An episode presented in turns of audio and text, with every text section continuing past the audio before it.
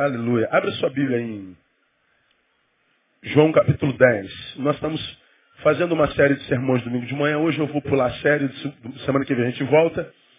A gente termina no último domingo de, de dezembro.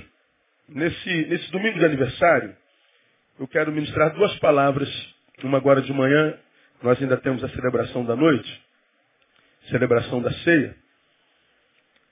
Uma reflexão agora de manhã e logo mais uma palavra é, importante que eu queria que você não perdesse.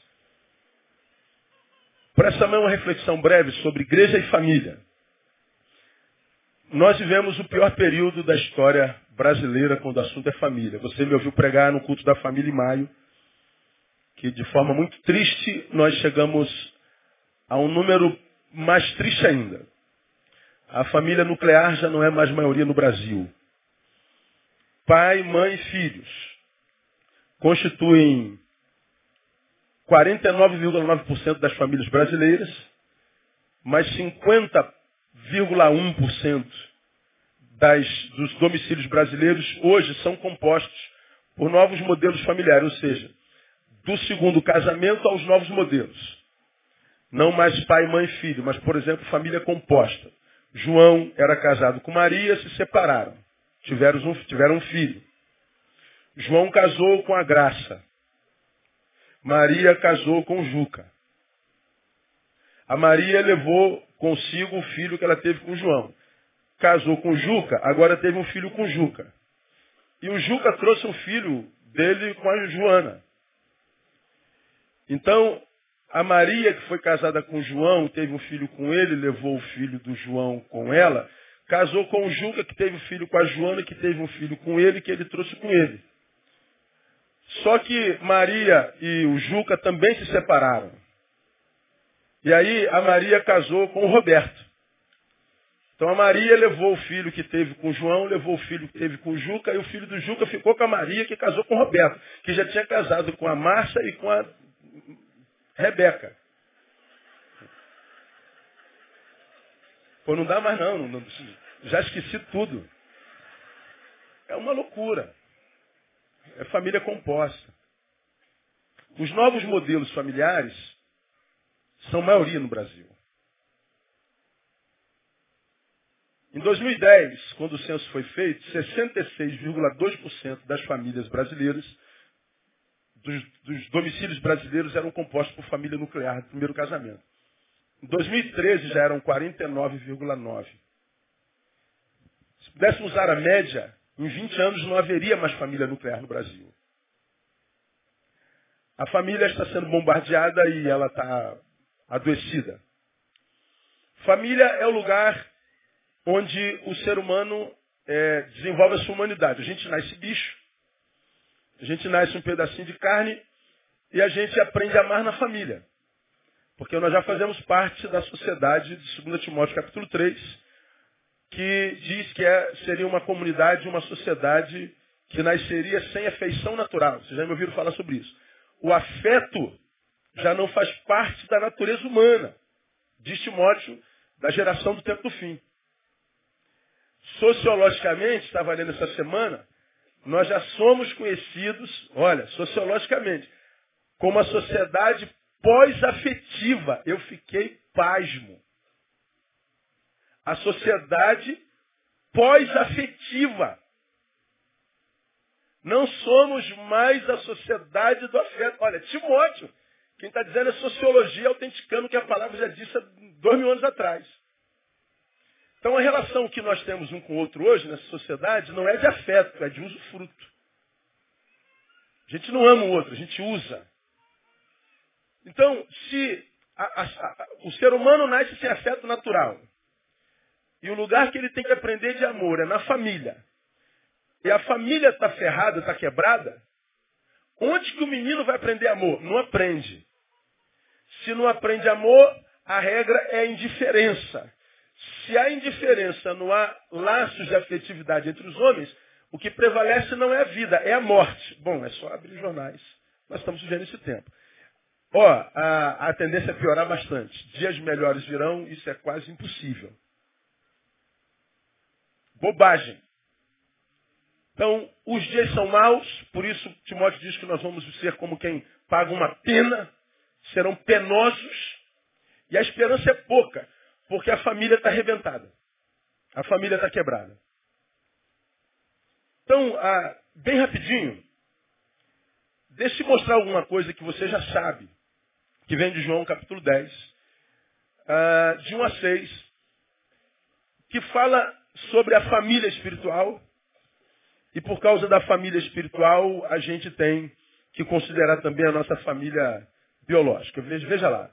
Em verdade, em verdade vos digo, quem não entra pela porta no aprisco das ovelhas, mas sobe por outra parte, esse é ladrão e salteador. Mas o que entra pela porta é o pastor das ovelhas. A este o porteiro abre, e as ovelhas ouvem a sua voz, e ele chama pelo nome as suas ovelhas e as conduz para fora. Depois de conduzir para fora todas as que lhe pertencem, vai adiante delas. E as ovelhas o seguem porque conhecem a sua voz. Mas de modo algum seguirão um estranho. Antes fugirão dele, porque não conhecem a voz dos estranhos. Jesus propôs-lhe essa parábola, mas eles não entenderam o que era que lhes dizia. Vamos entender o que Jesus queria dizer, porque nós estamos falando de igreja. O texto é, trata de um assunto, e o assunto em voga do texto é o aprisco. Ele começa dizendo lá que, em verdade, me quem não entra pela porta do aprisco das ovelhas. Jesus está falando do curral das ovelhas, do redil das ovelhas. Ele está falando da igreja dele. Ele nos chama de ovelhas, ele é o sumo pastor e nós somos ovelhas do seu aprisco. Então ele está fazendo alusão à sua igreja. E não há dúvida quanto a isso. Sobre esse assunto, nesse texto, temos algumas revelações, digamos, intrigantes, sinistras, que eu queria que você pensasse comigo. A primeira delas, a respeito da igreja, do aprisco, que a gente conhece é, hoje como igreja local. Isso aqui, ó. Primeira verdade que está revelada aí. Há mais de uma entrada nela. Mais de uma entrada. No verso 2, veja lá. Nós temos que o seguinte, mas quem entra pela porta é o pastor das ovelhas. Ele fala do aprisco das ovelhas e diz que há quem entre pela porta. Mas o versículo primeiro, veja lá. Ah, em verdade, verdade, digo que quem não entra pela porta no aprisco das ovelhas, mas sobe por outra parte, esse é o quê? Ladrão. Então, no aprisco de Jesus, na igreja de Jesus, tem uma porta. E há um que entrou pela porta. Bom, quem entrou pela porta está onde? Não ouvi? Dentro. Diga dentro. Então, ele entrou pela porta, está dentro da igreja. Mas o versículo primeiro diz que quem não entra pela porta no aprisco das ovelhas, mas sobe por outra parte, quem subiu por outra parte, ou seja, não entrou pela porta, mas por outra parte, está é, tá onde? Está dentro. Então na igreja tem gente que entrou certinho e tem penetra. Então tem mais de uma entrada na igreja de Jesus. Como a porta é uma das maneiras como Jesus se identifica, ele diz eu sou a porta. Essa é uma das, das suas prerrogativas. Se existe alguém ou alguma coisa que entrou por outro lado, esse alguém ou essa coisa é fake. É falso. Está na igreja, mas não é igreja. Está no meio dos discípulos, mas não é um deles. Parece ser, mas não é. Então o que, a gente aprende aqui nessa primeira consideração? O verdadeiro e o falso habitam a mesma geografia, a da igreja. Pergunta ao irmão que está do seu lado, você é verdadeiro ou é falso, irmão? Todos sabemos que o Espírito Santo, antes de nos fornecer dons, ou seja, de liberar dons sobre a igreja, e, e para que a igreja produza fruto, o Espírito Santo veio promover a unidade da igreja. Antes de liberar os dons para que a igreja produza, o que, é que o Espírito Santo veio fazer? Gerar comunhão na igreja. Unir a igreja. Não é? Todos sabemos disso. Então, por que será que a igreja não é unida no Brasil? Por que será que a igreja fala de unidade, mas não vive unidade? Por que, que a gente fala de amor, mas a gente não vê? Por que, que a gente fala de comunhão, mas a gente não vive isso? Porque nem todos os que estão dentro dessa igreja estrutural são igreja. Por quê? Porque não entraram pela porta.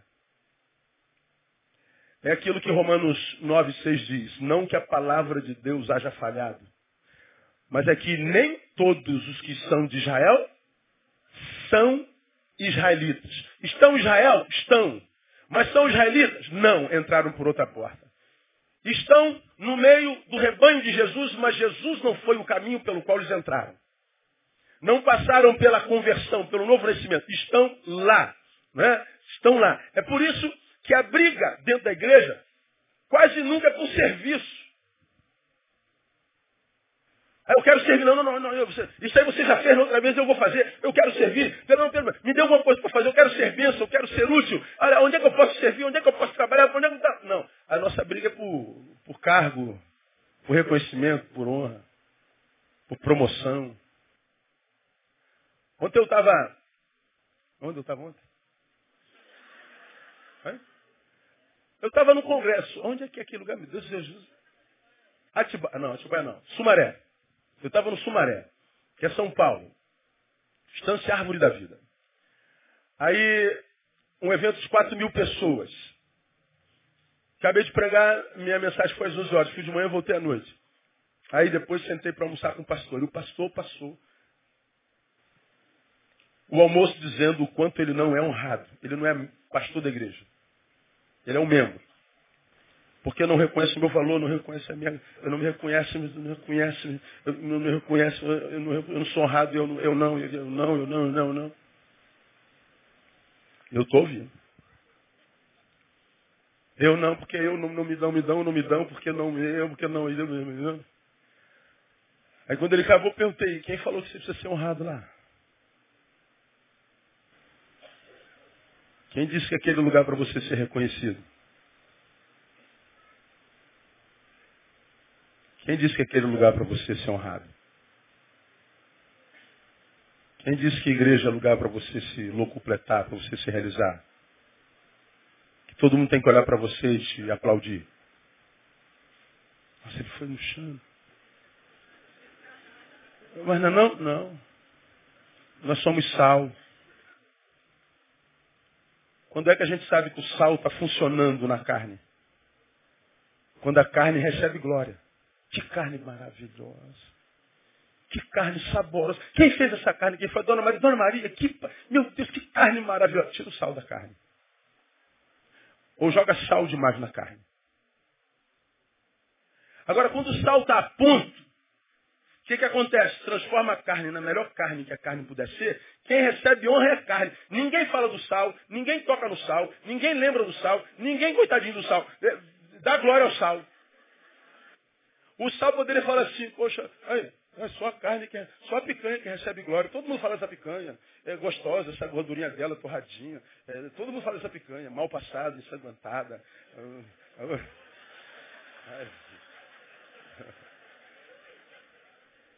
Mas ninguém lembrou que ela só está assim porque eu estou a ponto, ó, estou a ponto.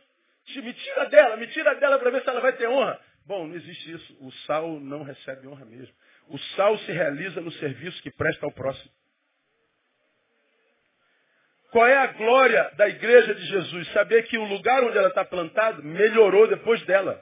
Mesmo que ninguém daquele lugar reconheça que foi por causa dela que aquele lugar melhorou. Somos sal. Então, quando é que a minha vida encontra sentido? Você já aprendeu não muito longe daqui. Quando, quando, quando, é que eu encontro sentido na vida? Minha vida só encontra sentido quando eu ajudo a dar sentido à vida de alguém. Eu me realizo me vendo na irmã, porque eu sei que ela está bem, porque eu passei por ela. Mas ela não veio agradecer, o problema é dela. Eu tenho consciência do meu trabalho. Deus está vendo. A nossa recompensa vem de onde? Do Senhor. Quem falou que você tem que ser honrado? Ou então a gente arranca da Bíblia que ele cresça e eu diminua. Importa que ele cresça e que eu diminua. Quanto maior na igreja, é, mais no fim da fila ele está. O maior de todos, quem é? É o servo.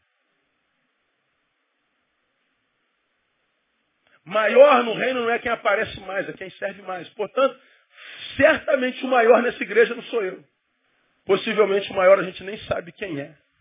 Porque deve ser aquela irmãzinha que todo dia acorda cedo, bota o joelhinho no chão, no quartinho dela, ela e o Espírito Santo. Diz assim, abençoa meu pastor hoje, Senhor. Abençoa minha igreja. Abençoa aqueles nomezinhos que foram citados lá que estão doentes, estão passando pela peleja, Senhor. E quando a voz dessa mulher, desse homem que vive de joelho, chega no céu, o céu para. Opa, olha quem está falando aí, para tudo. Por quê? Porque é uma mulher conhecida no céu. Ela é famosa no reino de Deus. Ninguém conhece no reino dos homens. Então, a, a, a, briga dentro da igreja quase sempre é por honra, por reconhecimento. Ninguém me reconhece. Vai embora, irmão. Vai buscar reconhecimento em algum lugar. Isso mata o sujeito que não nasceu de novo. Porque tudo que ele tem é a imagem. Então o que, que ele quer que seja visto? A imagem. Mas se ele nasceu de novo, se considera servo inútil, e ainda assim Deus está usando para alguma coisa, ele diz, eu vou reclamar do quê, cara? Já estou sendo usado para isso aqui, mano. Então, a, a, é, é, muito, é muito simples. Então, há mais de uma entrada nela, e a gente sabe fácil, fácil, quem entrou por onde e quem é quem. Então, primeira lição, a igreja estrutural, essa aqui, ela não é perfeita. Joio e trigo coabitam, isso é bíblico. Quem entrou pela porta e quem é fake, entrou pela, pela, por outra parte. É assim. Igreja é isso aí. Então, há tantas pessoas se ferindo na igreja e por causa disso abandonam com a alegação de que ela está cheia de defeitos. Aí a pergunta que eu faço sempre, onde está escrito que a igreja seria perfeita? Quem diz? Em algum lugar, alguém disse alguma vez, na história dos homens, que a igreja seria uma comunidade de gente perfeita? Não, ninguém nunca disse. Então por que tem os feridos que dizem eu vou embora porque esta igreja não tem amor? Pô, não tem amor, irmão. Já vi gestos de amores aqui, eu vou te contar, irmão. Já vi gente aqui dando casa. Disse assim, pastor, não conte para ninguém. Eu já vi gente aqui vendendo carro para pagar cirurgia do irmão. Pastor, não conte para ninguém. Já vi gente perto de ser despejado, o irmão fala assim, pastor, eu tenho uma casa, ele mora quanto tempo precisar, até arrumar a vida. Aí o irmão morou três anos e dois meses, arrumou a vida e disse assim, eu estou devolvendo a casa inteirinha. E são os melhores amigos, são, são experiências assim, irmãos que qualquer um botaria no jornal, faria um programa de televisão. Mas o irmão diz assim, só importa que ele cresça, que eu diminua. É lindo, é lindo de se ver. Lindo, é, é, é lindo de se ver. É um negócio maravilhoso. Então, a, a igreja não é, não é perfeita mesmo. Então, não há lugar nenhum que diria, ou que disse, ou que será dito que a igreja seria perfeita. Por quê? O falso e o verdadeiro habitam. Como eu já preguei aqui, tem gente que sai da igreja porque tem Judas na igreja. É, mas você diz que vale a pena sair da igreja porque tem Judas nela. Mas se a gente sai porque é Judas, a gente ficaria, porque é Pedro, João, Tiago, Tomé. Você sai porque você não é igreja, irmão. Você sai porque é menino, não cresce, não aprende a lidar com as diferenças e com o antagonismo. Porque você se aborrece no trabalho e não pede demissão. Você já teve vontade de matar sua irmã e não pediu demissão da família, pediu? Já teve vontade de pegar no pescoço do teu irmão? Enfiar o dedo nos olhos dele? Fala a verdade. Foi embora de casa? Não. Mas da igreja vai, né, irmão? Vai por quê? Por causa da igreja? Não, por causa de você. Você precisa crescer. Talvez você seja fake. Uma segunda verdade diz que o ladrão salteador e o pastor das ovelhas estão dentro. Existe a porta, quem entra pela porta é o pastor das ovelhas. Mas quem entra por outra parte, diz o texto, é ladrão e salteador. Portanto, existem duas vozes possíveis de serem ouvidas. Logo, na igreja, posso me encontrar como posso me perder totalmente. Depende de quem eu vou ouvir. Tem a voz do pastor e tem a voz paralela. Como no, no Éden, né? tem a voz de Deus, não comem daquela árvore, vocês vão morrer. E tem a outra voz paralela. Não, certamente não morrerão. Ó, vocês podem comer de tudo, mas ali vai fazer mal para vocês, não faça isso. Aí a outra voz diz assim, não, aquele. Deus é mau caráter, ele sabe que se você comer vai ser igual a ele. Aí o homem, mesmo antes da queda, parece que já tem um gene com ambição divina, talvez seja o que eu chamo de síndrome de Jeová. Imaginou que pode ser Deus e na ambição de querer ser Deus, acreditou na voz paralela de que Deus é mau caráter, Deus mentiu. Porque como é que Satanás conseguiu alcançar o coração da mulher? Desconstruindo a imagem de Deus nela. Deus é mau caráter, Deus mentiu. Mexeu no caráter de Deus. Como é que o que é da voz paralela faz para quebrar a comunhão? Através da mesma metodologia do diabo, desconstruindo em você, pela palavra, a imagem do irmão que está do seu lado. Falei sobre isso domingo. Então, Bronson, ó, pastor Andréia, é aquilo não, hein? Ó, carcaça. Aquilo é vale nada. Ó, o Bronson apaixonado pela pastora dele. Mas alguém disse assim, olha, nada disso. Pronto, já maculou a imagem dela nele. Ela continua a mesma coisa, intacta. Mas nele, a imagem dela já foi maculada. Da próxima vez que se encontrar com ela, já encontra com outro espírito. E aonde que a pastora foi desconstruída nele? Por uma voz paralela. Como é que você acha que o diabo trabalha na igreja? Voz paralela. Você que está aqui desconstruído, foi desconstruído por uma voz. E aonde que essa voz pode ter sido liberada? Na igreja. Então, existem mais de uma voz a ser ouvida na igreja. E nós temos que ter cuidado com as vozes paralelas. Me lembra 2, 2 Tessalonicenses 2, que diz assim, olha, quanto à vinda de nosso Senhor Jesus Cristo, a nossa reunião com Ele, rogamos, irmãos, que não vos movais facilmente com o vosso modo de pensar. Bom, Bronson pensava uma coisa sobre a pastora Andréia e eu desconstruí a forma dele pensar. Ele se moveu facilmente do seu modo de pensar. Isso é o que maledicente faz na igreja, em qualquer lugar. No trabalho, na família, na rua. Conhece algum fofoqueiro na tua vida? Quem conhece um fofoqueiro aqui? Todo mundo conhece. Qual é o papel do fofoqueiro? Mover você do seu modo de pensar. E eles são bons nesse negócio. Não vos movais facilmente do vosso modo de pensar. Olha mais. Nem vos perturbeis, que é por espírito, palavra, que é por epístola, como enviada de nós, como se o Deus do Senhor estivesse perto. Ninguém de modo algum vos engane. Porque isto não sucederá sem que venha primeiro a apostasia e seja revelado o homem do pecado, filho da perdição. Aquele que se opõe e se levanta contra tudo que se chama Deus e contra tudo que é objeto de adoração. Agora olha só, de sorte que se assenta no santuário de Deus, apresentando-se como Deus. O cara que gera apostasia, está onde? Sentado no santuário de Deus que age com voz de engano, onde é que ele está? Sentado no santuário de Deus. Que quebra comunhões de entranháveis laços de afeto, onde é que acontece isso? Dentro do santuário de Deus. Aqui dentro. Aqui a gente pode deixar as muitas variáveis do texto que, que faz alusão ao anticristo e as referências sobre Jerusalém e judaísmo. O que aqui está dito é que o inimigo maior está dentro e não fora. E que se houver uma destruição, ela verá de dentro para fora. Se a igreja é essa que a gente chama de igreja estrutural no Brasil se decompor, não vai se decompor por causa do que fizeram nela de fora para dentro, mas o que acontece nela de dentro para fora e a decomposição da igreja brasileira está diante dos nossos olhos. A mudança de foco, o dinheiro não é mais um meio, é um fim, ah, o outro não é alguém que eu amo, é alguém que eu uso, o abuso de poder eclesiástico, a, a, a performance como primazia é, em detrimento da, da, essência, a estética vencendo o ético. É, só não vê quem não quer.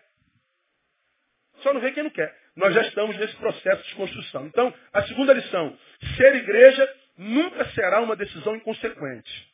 Não menospreze o discernimento. A vítima pode ser você. Porque como você já me viu pregar aqui, eu sou um homem, sou falho.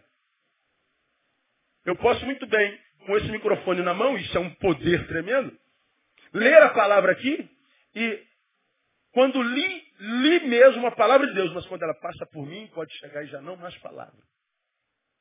Pode chegar a morte de todas as heresias. Como há uma relação de confiança entre você que ouve e, e, e a minha pessoa que fala, então muitas vezes a gente se assenta nas igrejas evangélicas do Brasil e abaixa as armas do discernimento, acreditando que aquele homem que está lá, só porque está lá, é de Deus de verdade. E aí, a heresia está entrando e usando como fonte a própria palavra. Então, o que, que esse texto está dizendo? Cuidado com o que ouve. Não arrefeça o poder do discernimento em você. Mastigue com os dentes do cérebro. Deixa de ser massa de manobra. Tem que refletir, porque você pode se achar na igreja e pode se perder na igreja, porque o pastor e o ladrão estão dentro. E infelizmente hoje a figura do pastor e o ladrão é, são extremamente confundidas. Né? Hoje no Brasil falar de pastor é falar de ladrão. Está na Bíblia. Ai, ai, ai, ai. Terceira lição. O ato de ouvir, portanto, é tão importante quanto a palavra se pregar.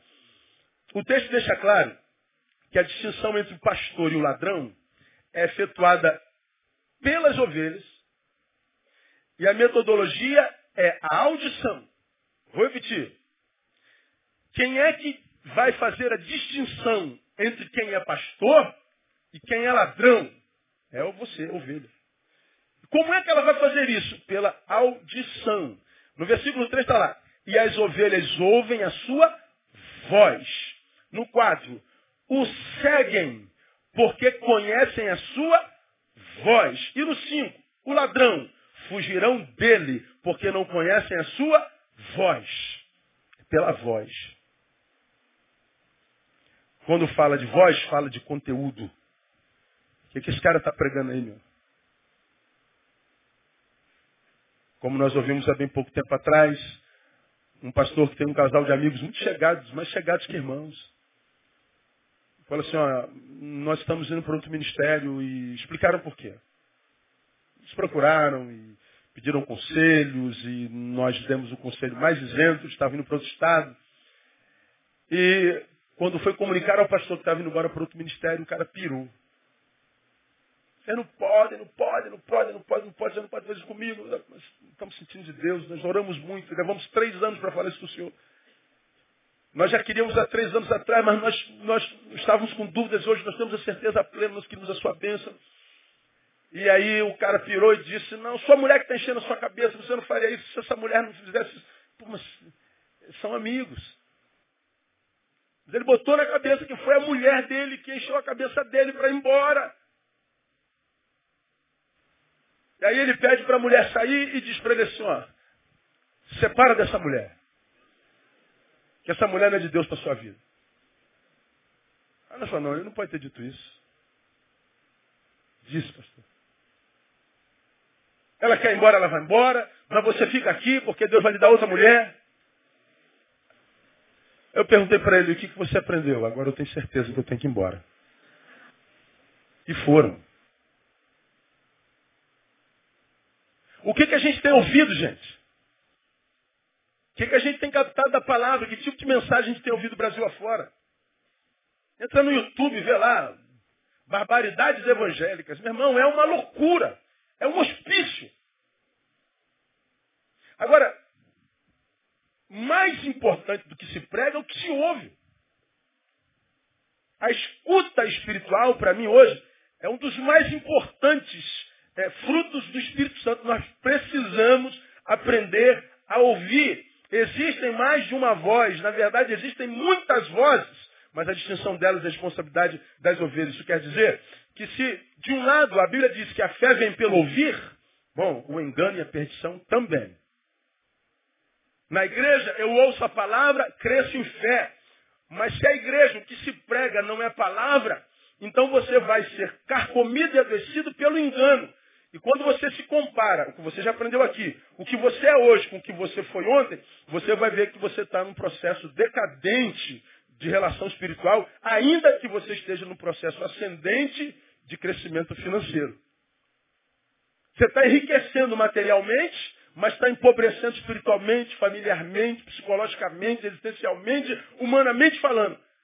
Está caindo naquele time que é tão pobre, tão pobre, tão pobre, que tudo que tem é dinheiro. E o dinheiro compra tudo, menos o essencial. Compra a cama king size, lembra? Mas não compra sono. Compra o Rivotril. mas não compra paz.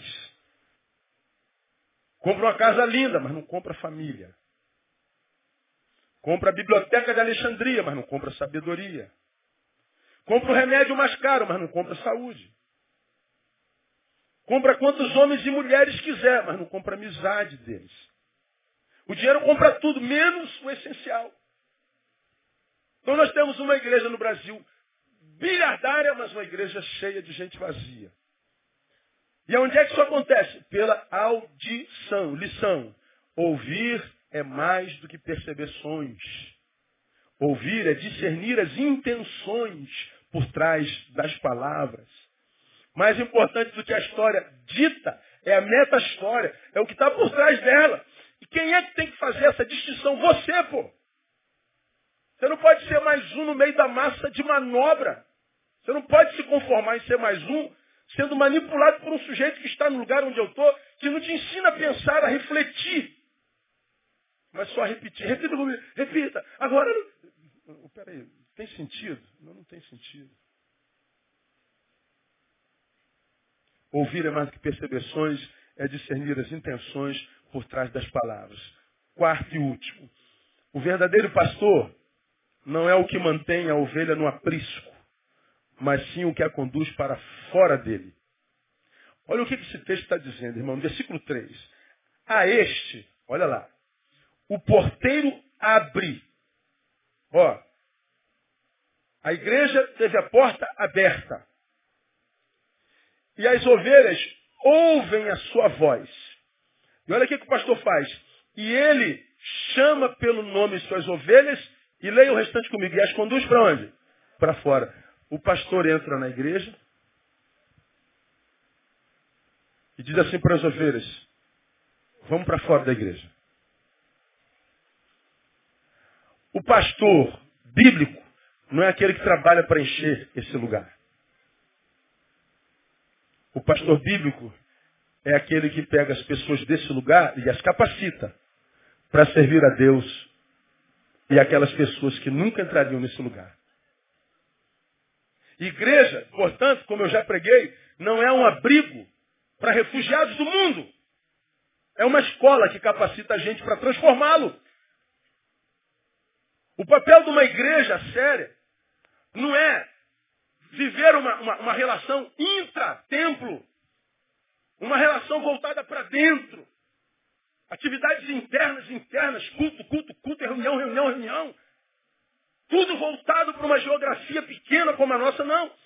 Esse lugar é um lugar que devia ser escola, é escola, para que aprendamos a ser do lado de fora desse lugar. A igreja, ela só entra para adorar, mas ela tem que sair para servir. E se ela não sai para servir, entrar para adorar, perder tempo, vai para a praia, irmão. Virou clubinho religioso. Se na igreja você não é capacitado para servir, se na igreja você não ouve o evangelho que diz, você não é o fim da bênção, é o meio dela. Se na igreja você não, ouve, não é ensinado a pensar, a raciocinar, a questionar, então você pode estar sendo enganado, morto. Porque ele está dizendo que o pastor leva as ovelhas para fora. Portanto, a igreja não forma ovelhas para a igreja. A ovelha, a igreja forma ovelhas para o mundo. Igreja existe para capacitar você para ser de Deus do lado de fora. E não isso aqui, porque onde é que a gente vai botar mais gente nisso aqui, irmão? Agora a gente vai ampliando espaço, dando espaço, e aí a gente bota uma igreja de 10 mil pessoas. E aí, faz o que com essa gente toda aí? Se você apertar, apertar, apertar, pega aí 4 mil pessoas. Se aperta, aperta, aperta, se bobear, tem mil servindo. E olha se tiver mil, e os outros 3 mil consumidores? Talvez sejam fake. Então, a, a, o pastor, ele não, não, é, não, é, não, é, competente, ele não é bíblico, a proporção do, do, do, do quanto ele enche esse lugar. Ele é bíblico, ele é neotestamentário, a proporção do que capacita a gente desse lugar para servir gente que nesse lugar não entra. Então você vai se lembrar do que eu já ministrei a você, que pastorear, portanto, à luz do texto e à luz da palavra, não é construir cercas e proibir de, pastorear é derrubar as cercas e ensinar a ir com integridade. Se você não sabe ser de Deus fora desse lugar, questione Que tipo de crente você tem sido? Se você não sabe ser livre, ou seja, precisa que controle a tua vida o tempo inteiro, te diga o que você tem que fazer, que diga que você não pode, que diga que você não. Meu Deus, é, meu Deus, me diga o que eu posso, o que eu não posso. Você pode todas as coisas.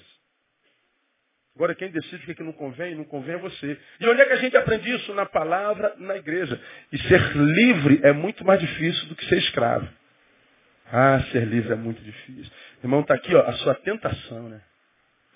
Oh, meu Deus do céu, cervejinha, geladinho, geladinho, como diz o outro. Hum, aquela picanha que o pastor acabou de falar.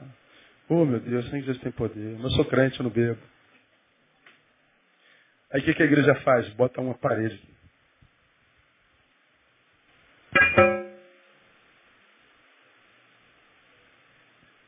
Não vai acontecer um desastre, não. Ó, acabei com a tua tentação. Nada, você está sendo enganado. Pastorear não é te proibir, te cegar, te manter aqui dentro para que você não vá para o mundo pecar. Gente, enche, enche, enche atividade, os jovens, enche os adolescentes de atividade, porque senão eles vão para o mundo, vão pecar. Só não peca porque tem atividade na igreja. No reino é exatamente o contrário. A palavra me capacita, porque alimento o novo homem que foi gerado em mim pela palavra, na regeneração. Eu alimento esse homem e eu me torno a estatura de um varão perfeito. Varão perfeito não é o que não comete imperfeições, é o que conhece todas elas. E porque conhece as suas imperfeições, sabe onde ele pode botar seu chapéuzinho. Então, o, o perfeito é o que melhor conhece suas imperfeições. O forte é o que conhece suas fraquezas. Por isso Davi é homem segundo o coração de Deus. É um imperfeito que não se entrega à sua imperfeição sem luta. Ele é guerreiro. Então, o, o verdadeiro, o verdadeiro evangelho me capacita para que, ó, tire as cercas. Peraí, Senhor.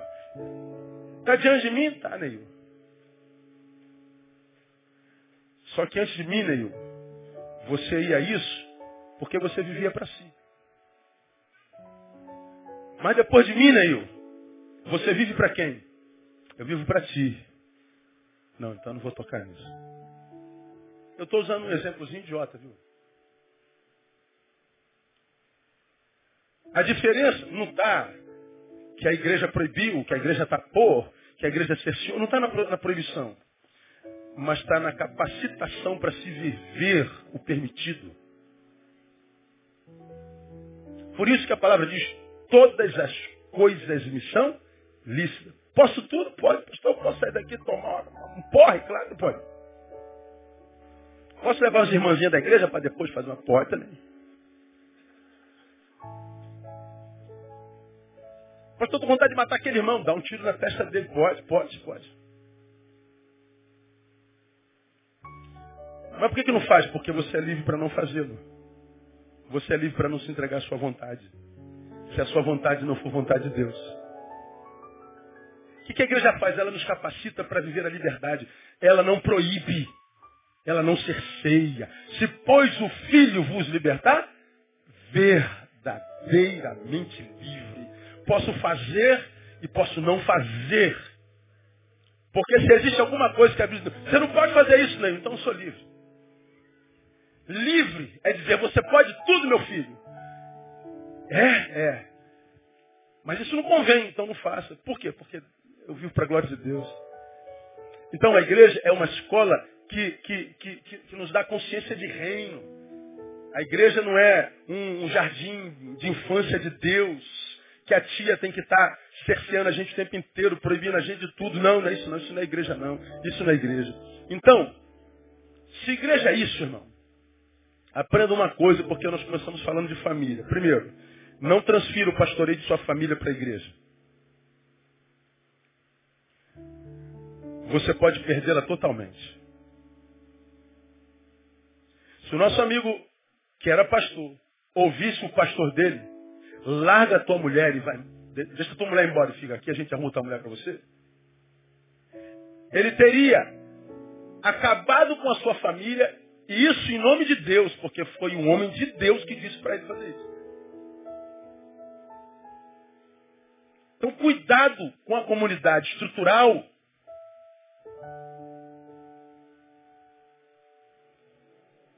Para a qual você tem transferido o pastoreio da sua família. Cuidado, o pastoreio da sua família é responsabilidade sua. A igreja ensina a gente a ser gente como gente tem que ser. Agora, seja gente da forma correta para a tua casa, porque senão a gente entra na estatística. Segundo, na família, a única forma de pastorear é pelo exemplo. Diz o texto que o pastor chama as ovelhas para fora, eles ouvem a sua voz e o seguem. O seguem por quê? Porque ele está na frente. Eu ouvi, mas ouvi da onde? Lá da frente. Ele está sendo exemplo. Está sendo exemplo. Então, se eu não devo transferir o pastoreio da minha família para a igreja local, porque eu posso perdê-la, por outro lado, se eu tenho que pastorear a minha família, eu pastoreio estando na frente dela sendo exemplo. Eu não posso falar, faça o que teu pai diz, mas não faz o que teu pai faz. Como eu já ouvi aqui, você se lembra disso. Eu ouvi de um garoto de 12 anos aqui, 12. Pastor, eu amo meu pai e morreria por ele, mas não quero ser igual a ele nem um momento da minha vida. 12 anos. Eu amo meu pai, mas eu amo, mas amo tanto, mas amo muito, eu morreria por ele. Mas eu não quero ser igual a ele nem um dia na minha vida.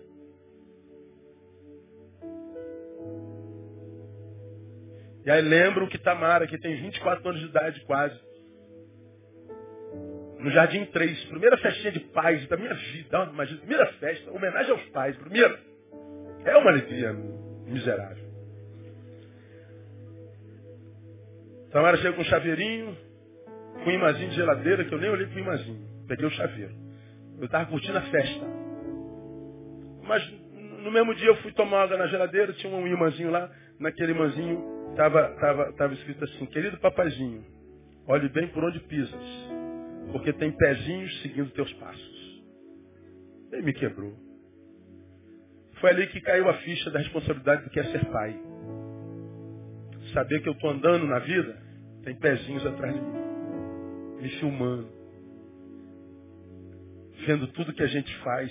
E eles não aprendem o que a gente diz, eles aprendem o que a gente faz. Isso é uma capa de imitação. Então, na família, a única maneira de pastorear é pelo exemplo. Por último, se a família é pastoreada pelo exemplo, descanse. Ela não ouvirá a voz do estranho. Você está aqui, seu filho está longe. Ai, pastor, eu morro de preocupação. Você tem consciência de que a tua família foi um exemplo da educação que você deu para ele? Tenho. Fique tranquilo. Teu filho vai voltar.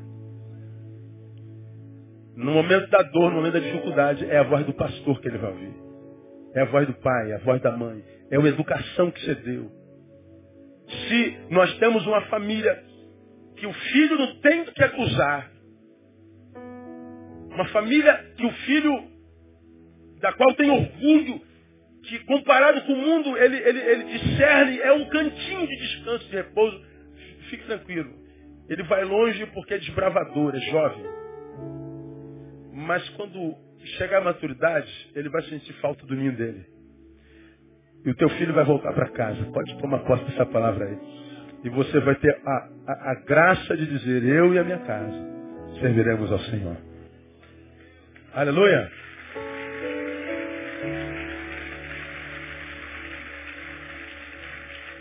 Então, minha igreja, nesse dia de nosso aniversário, individualmente nunca sonhe que a sua igreja é perfeita. Não, não é. Até porque você é membro daquele. Né? Certo ou errado? Se ela foi perfeita um dia, foi até o dia que você se lembrou. Nunca será perfeita. Você vai encontrar com Judas, você vai encontrar pecado, você vai encontrar egoísmo, ganância, mentira.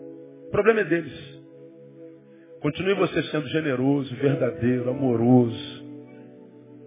Lembra que você vai ouvir muitas vozes, a voz da palavra e voz, as vozes paralelas vão entrar na sua casa para desconstruir imagens de irmão, de pastor, de pastora, de igreja, de Deus. Vão sentar na tua roda de oração e vão te construir. Se tem boca, o diabo usa. Então cuidado com as vozes paralelas. E lembra que pastorear para Jesus não é manter você aqui debaixo do poder e do costume Dentro desse lugar, não, é te liberar mesmo. Pela consciência de estar capacitando para que você seja de Deus, mesmo sem ter ninguém olhando para você. É porque Deus não se relaciona com esse ser que nós somos aqui, você já aprendeu? Ele se relaciona com aquele ser que a gente é quando não tem ninguém olhando para nós. E se a tua igreja não te ensina isso, você está mal de igreja. Porque nós não somos chamados para sermos pastoreados aqui dentro, mas para aprendermos aqui dentro, para transformarmos o que está do lado de fora. E, por último, lembre, ah, o pastoreio da tua família é teu. Não pense porque é crente, porque está na igreja, tua família está salva, não. As vozes aqui dentro podem salvar a gente, pode fazer a gente se perder. Então não abra mão do discernimento, do raciocínio. Cuide bem dos dentes do teu cérebro, para que ele possa mastigar bem o que você tem ouvido. Para que quando chegar no coração, chegue uma palavra pura e que gere em você um discípulo para a glória de Deus, para que você viva a qualidade de um discípulo que vive para a glória de Deus. Vamos aplaudir o Senhor. Deus abençoe aos irmãos e a cada um de nós. Que sejamos essa igreja. Pastores, comigo. Temos 25 minutos, está tempo.